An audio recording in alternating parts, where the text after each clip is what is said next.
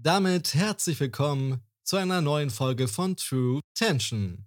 Es ist mir wie immer ein inneres Blumenpflücken, euch von einem Fall zu erzählen, von dem man nur schwer glauben kann, dass er sich wirklich so zugetragen hat. Die Besetzung unseres heutigen Falls ist ziemlich umfangreich, also gut aufpassen. Und den Anfang macht John Frank Howard. John ist aufgewachsen im Süden von Texas, war während seiner Zeit auf dem College kurz verheiratet und nachdem die Ehe dann leider in die Brüche ging, lernte er in der Kirche Nancy Shore kennen. Dann im Jahr 1983 läuten bei den beiden die Hochzeitsglocken und sie bekommt zwei Jahre später ihr erstes Kind. Die kleine Familie zieht nach Karten in der Nähe von Dallas, wo das junge Glück durch zwei weitere Kinder komplettiert wird. Die Howard spiegeln das Bild der perfekten amerikanischen Familie wider, gehen jeden Sonntag in die Kirche, singen im Kirchenchor und bringen sich bei jeder Gelegenheit in ihrer Community ein. John ist Buchhalter und hat mit einem Partner zusammen eine kleine Firma mit rund 500 Klienten. Die Jahre vergehen. Die Kinder werden erwachsen und die Liebe zwischen John und Nancy fängt allmählich an zu bröckeln. Um das Jahr 2009 rum hofft Nancy, dass die Liebe zwischen ihr und ihrem Ehemann neu aufblühen würde. Die ältesten Kinder sind selbst verheiratet, das jüngste auf dem College und so sollten die Howards nun endlich wieder mehr Zeit für sich haben.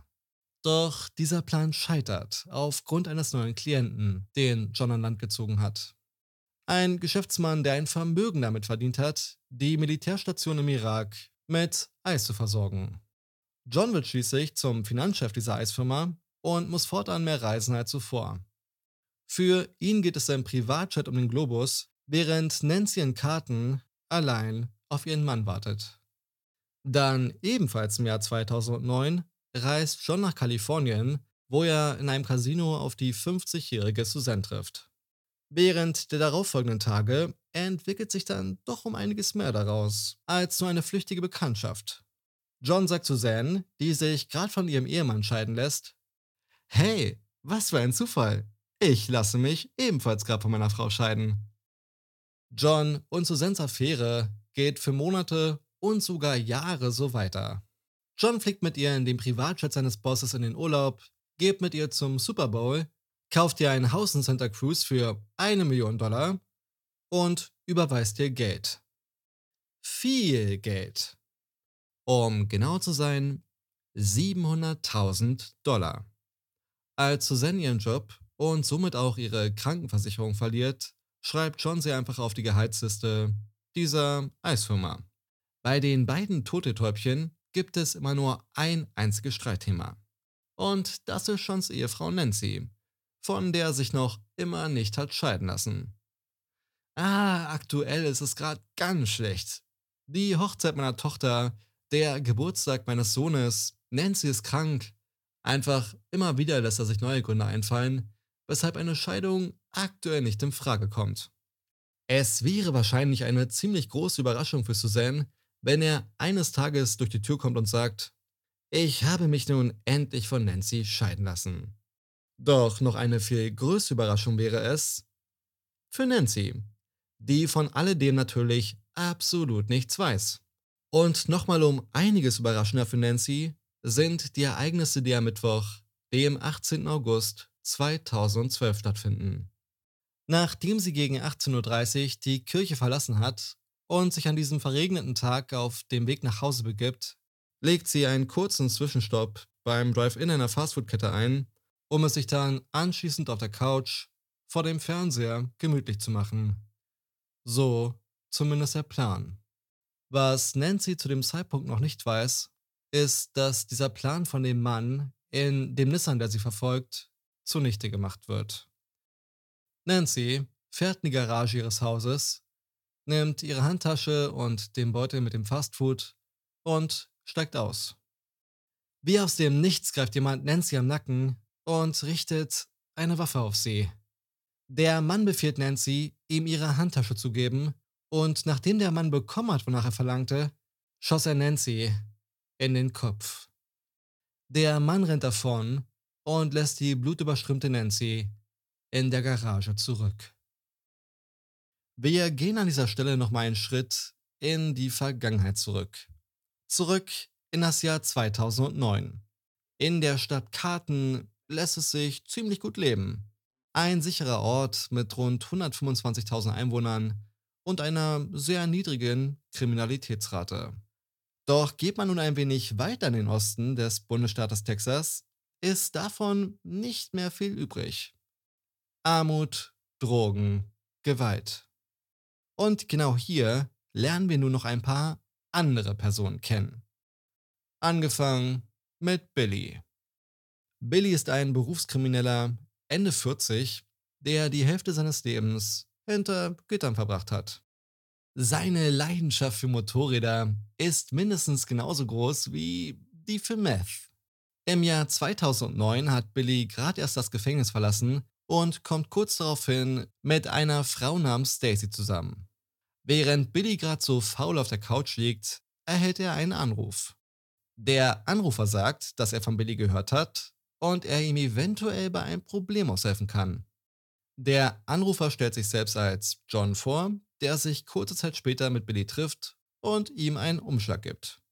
Darin enthalten 60.000 Dollar sowie ein Bild seiner Ehefrau Nancy. Es soll wie ein Unfall aussehen, sagt John. Yep, kein Problem, Boss antwortet Billy.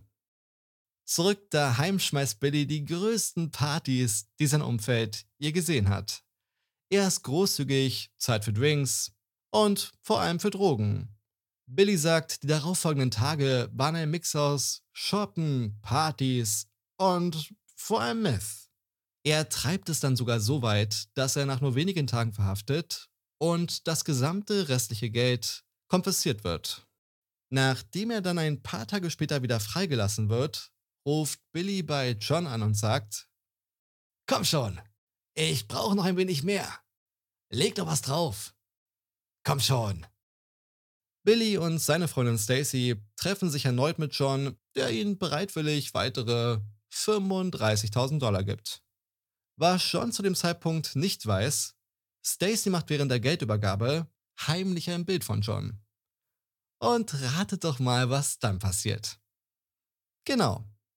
Zurück daheim schmeißt Billy die größten Partys, die sein Umfeld je gesehen hat. Er ist großzügig, zahlt für Drinks und vor allem für Drogen. Billy sagt, er hatte so viel Geld, dass er sich damit den Hintern hätte abwischen können. Er kauft sich Motorräder, Boote und finanziert damit seine gesamte Gang.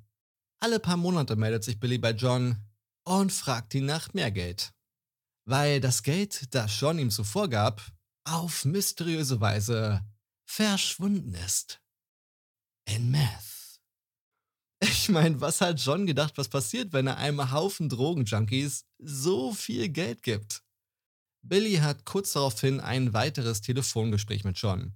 Sie sprechen darüber, wie man den Job bestmöglich erledigen kann. John sagt, dass man es ja so aussehen lassen könne wie ein Raubüberfall, der schiefgelaufen ist und dass sich im Haus Schmuck für über 40.000 Dollar befindet, den er sich gern nehmen kann, wenn er möchte. Und Johns zweiter Vorschlag, sie können auch einfach das Feuer auf sie eröffnen, wenn sie sich mit Freunden zum Mittagessen trifft. Sie entwickeln also diese Pläne zusammen, um den Job zu beenden, für den John schon viele, viele Male bezahlt hat.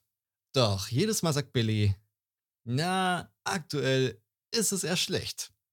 Vielleicht morgen, vielleicht nächste Woche, vielleicht, wenn du mir noch mehr Geld gibst. Und John gibt ihm weiterhin Geld. Doch mit der Zeit ist John leicht angefressen, dass er immer nur zahlt und zahlt und nichts dafür bekommt. Der Gesamtbetrag beläuft sich mittlerweile auf über 2 Millionen Dollar. Dann eines Tages werden Billy und seine Freundin Stacy mal wieder verhaftet. Diesmal haben sie so viel Meth bei sich, dass es ernsthafte Konsequenzen für sie nach sich ziehen könnte. Und so erzählt Stacy einem FBI-Ermittler, dass sie den Auftrag haben, Nancy umzubringen. Wahrscheinlich um eine mildere Strafe zu erhalten. Und die Reaktion des Ermittlers? Was für eine verrückte Junkie-Braut.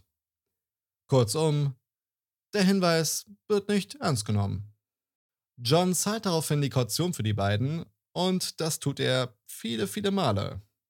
Das Gerücht von dem wandelnden Geldautomaten, den Billy da an Land gezogen hat, verbreitet sich immer mehr. Im Mai 2012 tauchen dann auch noch zwei weitere Personen in der Story auf, die ebenfalls ein Stück vom Kuchen abhaben wollen. Billys Neffe Michael sowie Stacys Sohn Dustin. Gemeinsam mit John schmieden sie weitere Pläne, wie sie den Job schnellstmöglich erledigt bekommen. Im Gegenzug würden sie die 100.000 Dollar aus Nancys Lebensversicherung sowie 5.000 Dollar pro Woche für den Rest ihres Lebens erhalten. Gut, was bei dem Lebensstil vielleicht auch gar nicht mal ganz so lang sein würde. Doch überraschenderweise werden Billy und Stacy nur kurze Zeit später ein weiteres Mal verhaftet. Aufgrund von Waffenbesitz in Verbindung mit einer Schießerei sowie der Zerstörung von Eigentum. John reicht es nun endgültig. Er hat genug von der Hinhalterei und den immer wiederkehrenden Geldforderungen. Mal sind es 20, mal 50, mal 30.000 Dollar und hinzu kommen auch noch die ganzen Kautionszahlungen. Wie ihr euch sicherlich noch erinnern könnt, das Ganze hat im Jahr 2009 angefangen und mittlerweile sind wir im Jahr 2012 angekommen. John weigert sich, ein weiteres Mal für die Kaution aufkommen zu müssen. Billys Neffe Michael sowie Stacys Sohn Dustin sagen daraufhin, kein Problem, dann erledigen wir halt den Auftrag. Und so zahlt John den beiden nun das Geld für den Auftrag. Allerdings hat John nicht mit einkalkuliert, dass Michaels und Dustins Interessen und Vorlieben dieselben sind wie von Billy und Stacy. Wir hören einfach mal in ein Telefonat zwischen Billy und John rein. Hello? Hey, What's going on, man? not much, man. What's happening? Hey, I can get out of here. It's going to take about a month to get out of here, but I need some money.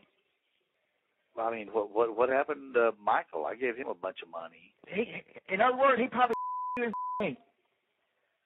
Well, and that's what I'm saying is, is that so? I mean, it's uh, that that keeps happening. So I so I got nothing left. That's the problem. I I gave him that to come get you out, and then I hadn't seen or heard from him. So where'd well, that money go? obviously, yeah, yeah, yeah. Where, that's what I'm saying. Yeah. Where'd all that money go? Because that's And, uh, what he's got it all. And he said he said he'd go take care he'd take care of everything. And I Well- have heard absolutely nothing from him since. So that's Yeah. that's my problem. I got nothing left. I got I gave him everything. Billy sagt, dass er in nur einem Monat wieder aus dem Gefängnis rauskommen könnte. Alles, was er dafür benötigt, ist Geld. John sagt, dass er kein Geld mehr hat und erkundigt sich nach Michael, dem er ja ebenfalls Geld gegeben hat, um den Auftrag auszuführen. Billy erzählt ihm daraufhin, dass Michael sowohl ihn wie auch Billy selbst hintergangen hat. John beschwert sich darüber, dass ihm immer wieder gesagt wurde, dass man sich um alles kümmern würde und er Michael nun sein letztes Geld gegeben hat. Dann ein wenig später, im Sommer 2012, fahren Stacys Sohn Dustin sowie ein Freund von Dustin namens Jason in Karten umher. John hat auf einem Grundstück, das ihm gehört, Geld deponiert, das die beiden nun abholen wollen. Das Problem dabei ist nur, ja, die beiden sind viel zu high, um das Haus zu finden. Planlos drehen sie stundenlang ihre Runden, bis sie von der Polizei angehalten werden. Dustin und Jason sagen, dass sie einen Freund der Familie namens John besuchen wollen und verstricken sich dabei immer mehr in Widersprüche. Irgendwann platzt es dann einfach aus Dustin heraus. Okay, ich geb's ja schon zu. Ich bin ein Auftragskiller und hab den Auftrag, Johns Frau umzubringen. Sie werden verhaftet und dürfen bereits am darauffolgenden Tag wieder gehen. Denn keiner glaubt ihm die Geschichte, die er erzählt. Für die Polizei sind das einfach nur ein paar verwirrte Drogenjunkies. Das Ding ist, dass Jason, also der Freund von Dustin, gar nichts von dem Auftrag wusste. Aber jetzt weiß er's. Wie schon gesagt, die Besetzung des Falls ist ziemlich umfangreich. Jason notiert sich die Nummer von John, die Dustin zuvor angerufen hat, geht nach Hause zu seiner Frau und die beiden haben einen mega Plan. Sie kontaktieren John, um ihn zu erpressen. Entweder du zahlst uns aus oder wir erzählen alles, was wir wissen, der Polizei. Und auf die Art können sie immerhin 35.000 Dollar für sich abgreifen. John kontaktiert nun wiederum seine Erpresser und fragt, Hey, wollt ihr nicht einfach meine Frau umbringen? John hat zu dem Zeitpunkt auch wieder Kontakt zu Billys Neffen Michael und Michael kontaktiert dann einen ehemaligen Zellnachbarn. Wir nennen ihn jetzt einfach mal Mr. L. Und Mr. L war dann noch wahrscheinlich derjenige, der Nancy am 18. August überrascht hat. Zusammenfassend hat John über 2 Millionen Dollar ausgegeben für einen Plan, der schnell ausgeführt werden sollte, sich über Jahre hinweg gezogen hat und dann doch irgendwie nirgendwo so richtig hinführte. Denn was bei diesem Fall in mir eine Art von, ich nenne es mal, Zufriedenheit auslöst, ist das hier. Carrollton 911, what's the address of the emergency? I've been shot, please. What's the address, ma'am? Help me, please. Yes, ma'am, they're already on the way. What's your name? Nancy Howard. Okay. Auf mich wurde geschossen. Helfen Sie mir bitte. Mein Name ist Nancy Howard. Nancy wurde in den Kopf geschossen. Genauer gesagt, ins Gesicht. Doch Nancy hat dadurch nicht das Bewusstsein verloren. Sie hat es irgendwie ins Haus geschafft, dann den Notruf zu alarmieren und sogar noch den Einsatzkräften die Tür zu öffnen. Sie wird dann auf dem schnellsten Weg ins Krankenhaus gebracht. Nancys Zustand ist zwar äußerst kritisch, aber sie überlebt, auch wenn sie durch die Schusswunde ein Auge verliert. Nur drei Tage nachdem auf sie geschossen wurde, ist sie bereits in der Lage, den Ermittlern eine Täterbeschreibung zu geben. Zuerst glauben die Ermittler, dass es sich dabei um einen Raubüberfall handelt, der einfach nur schiefgelaufen ist. Aber es dauert nicht lang, bis die Ermittler merken, dass da irgendwas nicht stimmt. Die Bilder der Überwachungskamera der Kirche zeigen, dass Nancy bereits zu diesem Zeitpunkt verfolgt wurde. John war in Kalifornien zu dem Zeitpunkt und setzt sich natürlich sofort in ein Flugzeug, als er davon erfährt, was seiner geliebten Frau Nancy widerfahren ist. Er wird von den Ermittlern auf das Revier zur Befragung vorgeladen. Auf die Frage, ob sie die Daten von Johns Handy auslesen dürfen, stimmt er bereitwillig zu. Und durch die Daten erfahren die Ermittler dann auch von Johns Affäre mit Suzanne. Und zugleich erfährt auch Johns Familie sowie natürlich Nancy von der Affäre mit Suzanne. Nun spielt auch die Aussage von Dustin wieder eine Rolle, der ja gegenüber der Polizei ausgesagt hat, ein Auftragskiller zu sein. Dustin wird ebenfalls auf das Polizeirevier geladen und erzählt alles. Als nächstes dann sprechen sie mit Billy, der zu dem Zeitpunkt ja sowieso inhaftiert ist und ihnen sogar noch mehr erzählt. Die gesamte Story. Von Anfang bis Ende. Er sagte auch, dass er nie vorhatte, Nancy umzubringen, sondern die Situation einfach nur zu seinem Vorteil ausgenutzt hat. Und schließlich bekommen sie auch das Bild, das Daisy heimlich von dem zweiten Treffen aufgenommen hat. John, Frank, Howard wird daraufhin verhaftet. Doch ein wichtiges Detail fehlt den Ermittlern noch, nämlich die Person, die letztendlich auf Nancy geschossen hat. Sie überprüfen die Überwachungsbänder vom Parkplatz der Kirche und können tatsächlich das Kennzeichen des Fahrzeugs erkennen, in das Nancy's Verfolger eingestiegen ist. Das Kennzeichen führt sie zu Michael so wie dem ehemaligen Zellennachbarn Mr. L. Der Prozess gegen John beginnt zwei Jahre später, im August 2014. Er ist sichtlich mitgenommen, als sowohl Nancy in den Zeugenstand gerufen wird, so wie kurz danach auch Suzanne. Mit keiner der beiden führt er zu dem Zeitpunkt noch irgendeine Art von Beziehung. Verständlich. Auch Johns Boss kommt während der Gerichtsverhandlung zu Wort, mit dem er ebenfalls keinerlei Beziehung mehr führt. Denn, wie sich herausstellt, hat John ein bisschen Geld für seine privaten Zwecke aus der Firma abgezwackt. Vielleicht auch ein bisschen mehr als ein bisschen. Genau genommen, ja, 30 Millionen Dollar. Unfassbar. Damit wäre auch geklärt, wie John sich den Lebensstil sowie die Profi-Auftragskiller überhaupt leisten konnte. John plädiert auf nicht schuldig. Ein wenig anders sieht das die Jury, die sich nach nur zwei Stunden einig sind. John Frank Howard ist schuldig und wird zu lebenslanger Haft verurteilt. Michael wird zu 12 Jahren Haft und Mr. L zu 60 Jahren Haft verurteilt.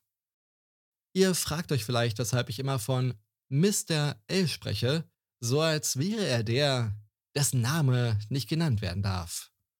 Und ja, irgendwie trifft das auch zu. Das liegt nicht daran, dass L für Lord Voldemort steht, sondern daran, dass der Schuldspruch im Jahr 2019 zurückgenommen wird. Mr. L ist nun offiziell unschuldig und darf nicht mehr des versuchten Mordes an Nancy angeklagt werden. Wieso, weshalb, warum, kann ich euch leider nicht beantworten, genauso wenig wie die Frage, wer denn nun eigentlich auf Nancy geschossen hat. Der Fall hat es so oder so definitiv in sich und wer auch immer es gewesen ist, der Verursacher des Ganzen, sitzt auf jeden Fall hinter Gittern.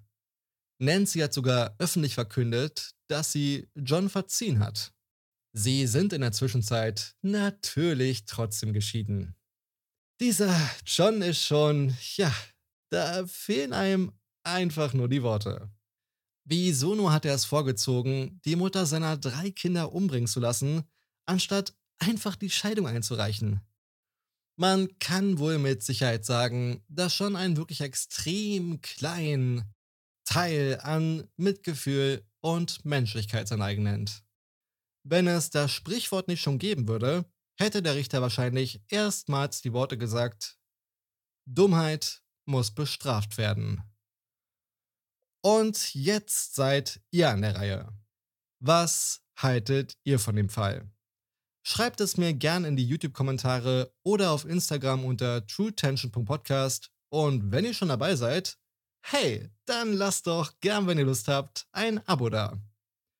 Das war's von mir für heute. Wir hören uns ganz bald wieder. Bis dahin, bleibt gesund und bis dann. Fälle, von denen ihr wahrscheinlich noch nichts gehört habt.